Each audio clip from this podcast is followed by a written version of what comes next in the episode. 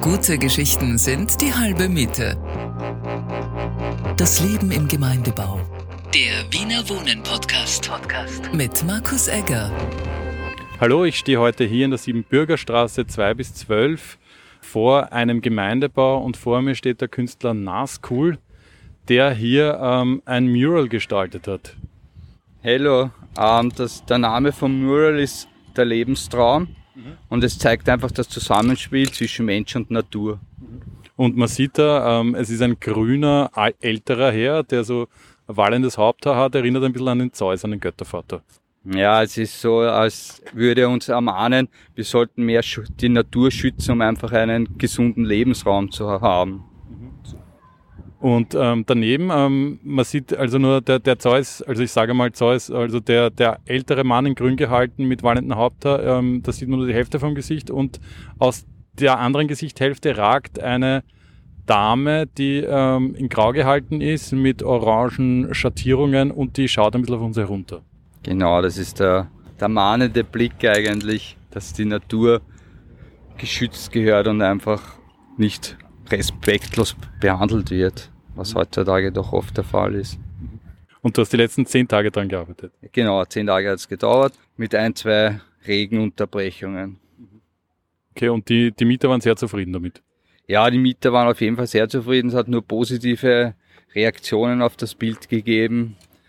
Der Gegenübernachbar war sehr froh, dass er nach 30 Jahren graue Wand endlich ein schönes, buntes Bild betrachten kann. Das heißt, der ist zu dir gekommen und hat gesagt, hey, cool, ähm, endlich einmal bunt hier im Gemeindebau. Genau, er hat sich bedankt und hat gesagt, er freut sich extrem, dass er endlich was Schönes betrachten kann, wenn er sein Haus verlässt. Und ähm, was super ist, es ist ja noch links und rechts davon ähm, viele Bäume. Das heißt, es ergänzt sich super. Auf der, ähm, die Fassade war vorher grau, ähm, du hast das weiß ähm, angemalt und darüber eben dein, dein Bild noch gelegt. Ähm, das ist, das ist ein weißer Rahmen auch, ergänzt sich super mit dem vielen Grün, was gleich daneben ist. Ja, genau, das war der Hintergedanke, einfach die Natur einzubauen und einfach ein schönes, farbenfrohes Bild in diese graue Gemeindebaublöcke reinzubringen. Mhm. Man steht ja auf diesem Hebebühnenkran, ähm, der ist ja relativ weit oben. Wie viel Meter? Ähm, das Bild ist circa 13 Meter, also man bewegt sich um die 8 Meter. Mhm. Ja, natürlich kriegt man die Umgebung mit. Vor allem da ist eine Bushaltestelle, wo die Kinder auch von der Schule heimkommen. Und die waren sehr begeistert schreien die dann auch auf und sagen, Erst, was wird das? Oder ähm, super, weiter so? Oder malen wir mein Kinderzimmer an? Malen wir den Alaba? Na, sie haben eher, also sie sagen super schönes Bild, also, aber das war's dann, ja. Und am Anfang, ähm, da gibt's immer die unterschiedlichsten Sachen, wie das Künstler angehen. Ähm, wie ist das bei dir? Ähm, machst du da die Konturen drauf oder projizierst du was drauf oder hast du da irgendein das Abbild in der Hand? Na, ich habe auf jeden Fall äh, einen Entwurf in der Hand mit einem Raster drauf. Da gehe ich eher den altmodischen Weg. Den Raster übertrage ich auf die Wand und skizziere dann einfach den Entwurf auf die Wand und sobald das skizziert ist, kann ich mit dem Ausarbeiten anfangen. Und ja, du hast doch ein paar Tage gebraucht. Ähm, es hat auch einmal geregnet, dass du abbrechen müssen, gell? Ja, da war Gewitter, also da war schon Starkregen, da geht's dann nicht mehr, dass man weiter sprüht. Was würde passieren, wenn man das weitermacht? Dann, dann plättelt die, die Farbe ab, oder? Na, es würde einfach, wenn jetzt irgendwie Wasser auf der Fassade ist, da wird sich der Lack mit diesem Wasser verbinden und äh, haltet nicht auf der Wand. Also. Und wie lang bist du schon Street Artist? Also ich mache schon nur mehr Murals und Aufträge. Also das mache ich jetzt glaube ich schon 15 Jahre. Also seit 15 Jahren circa bin ich Street Artist. Und es gibt ja auch in anderen Gemeindebauten ähm, Werke von dir, zum Beispiel am Rennbahnweg, auch ein ziemlich großer Gemeindebau, da hast du so Pferde und Jockeys und so, das ist auch, auch ziemlich cool. Ja, da haben wir einfach die Idee gehabt, weil früher war das ja auch wirklich eine Rennstrecke für Pferde und da wollten wir einfach die Pferde zurück in den Gemeindebau bringen. Und ähm, jetzt nicht, nicht Gemeindebau, aber ähm, kennen natürlich viele äh, das Haus des Meeres im sechsten Bezirk. Da gibt's ähm, auch blaue Wände rundherum in dem Park. Und ähm, da sind ziemlich viele Fische und Qualen und das ist auch von dir. Ja, das habe ich auch gemacht, das ist schon einige Jahre her.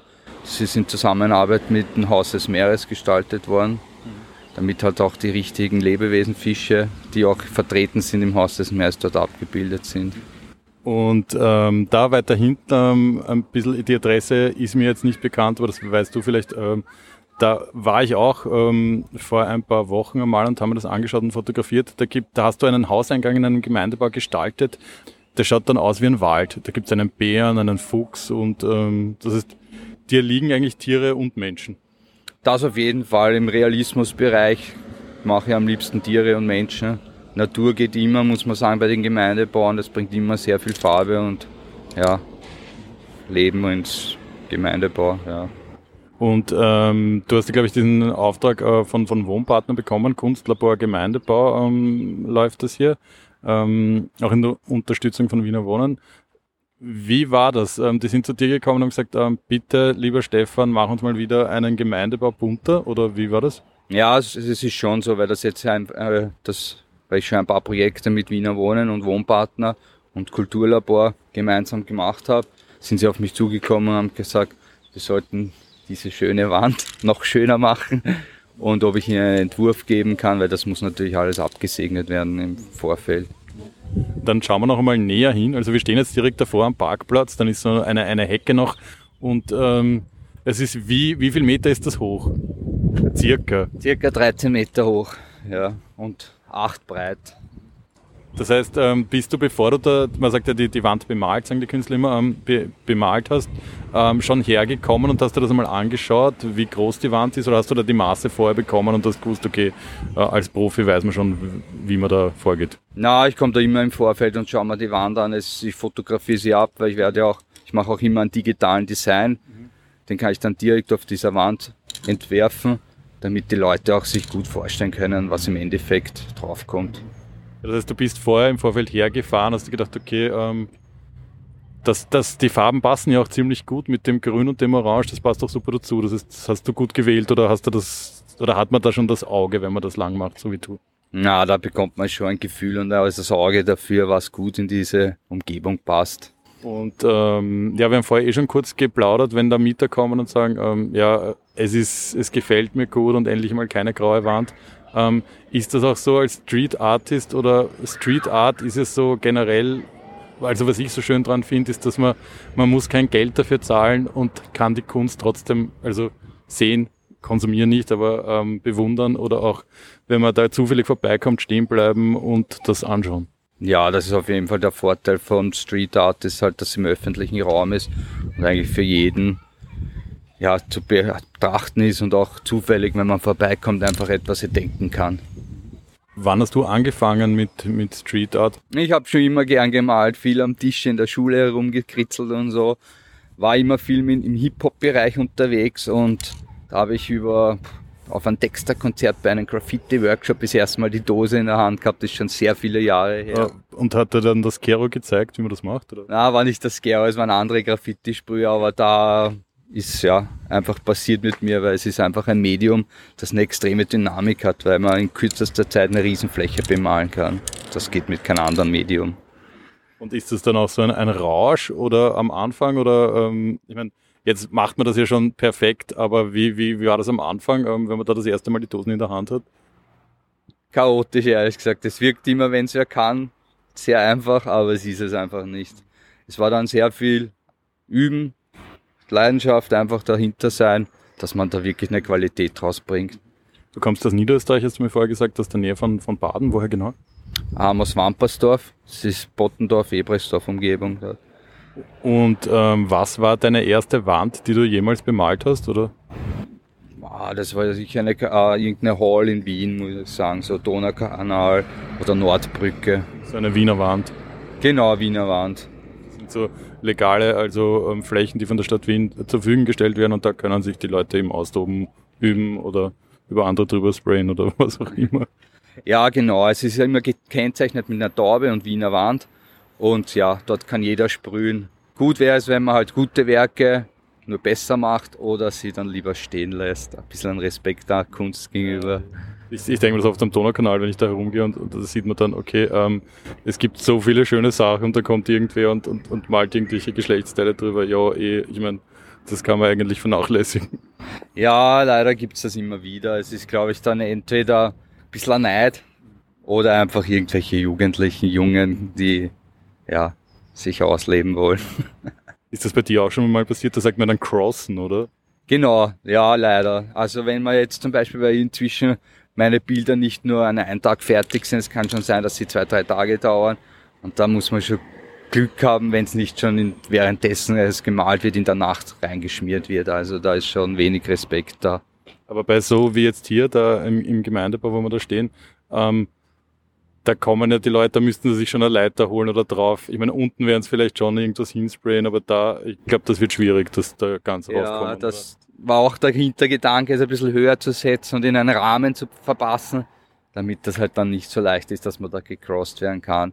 Es wird aber mit einer Firma, wird ein Graffiti-Schutz drüber gegeben, das heißt, eigentlich ist es dann schon geschützt und reinigbar, falls doch wer motiviert wäre, da reinzuschmieren. Man hört, ähm, du hast noch eine Dose in der Hand, natürlich ja. für mich Medienwichser mitgebracht.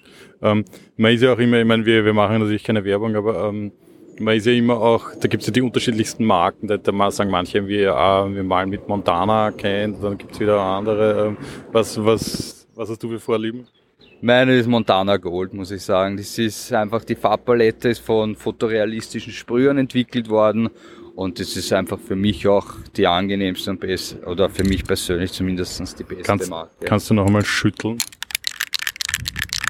Aber Sprayen geht jetzt nicht, oder? Natürlich.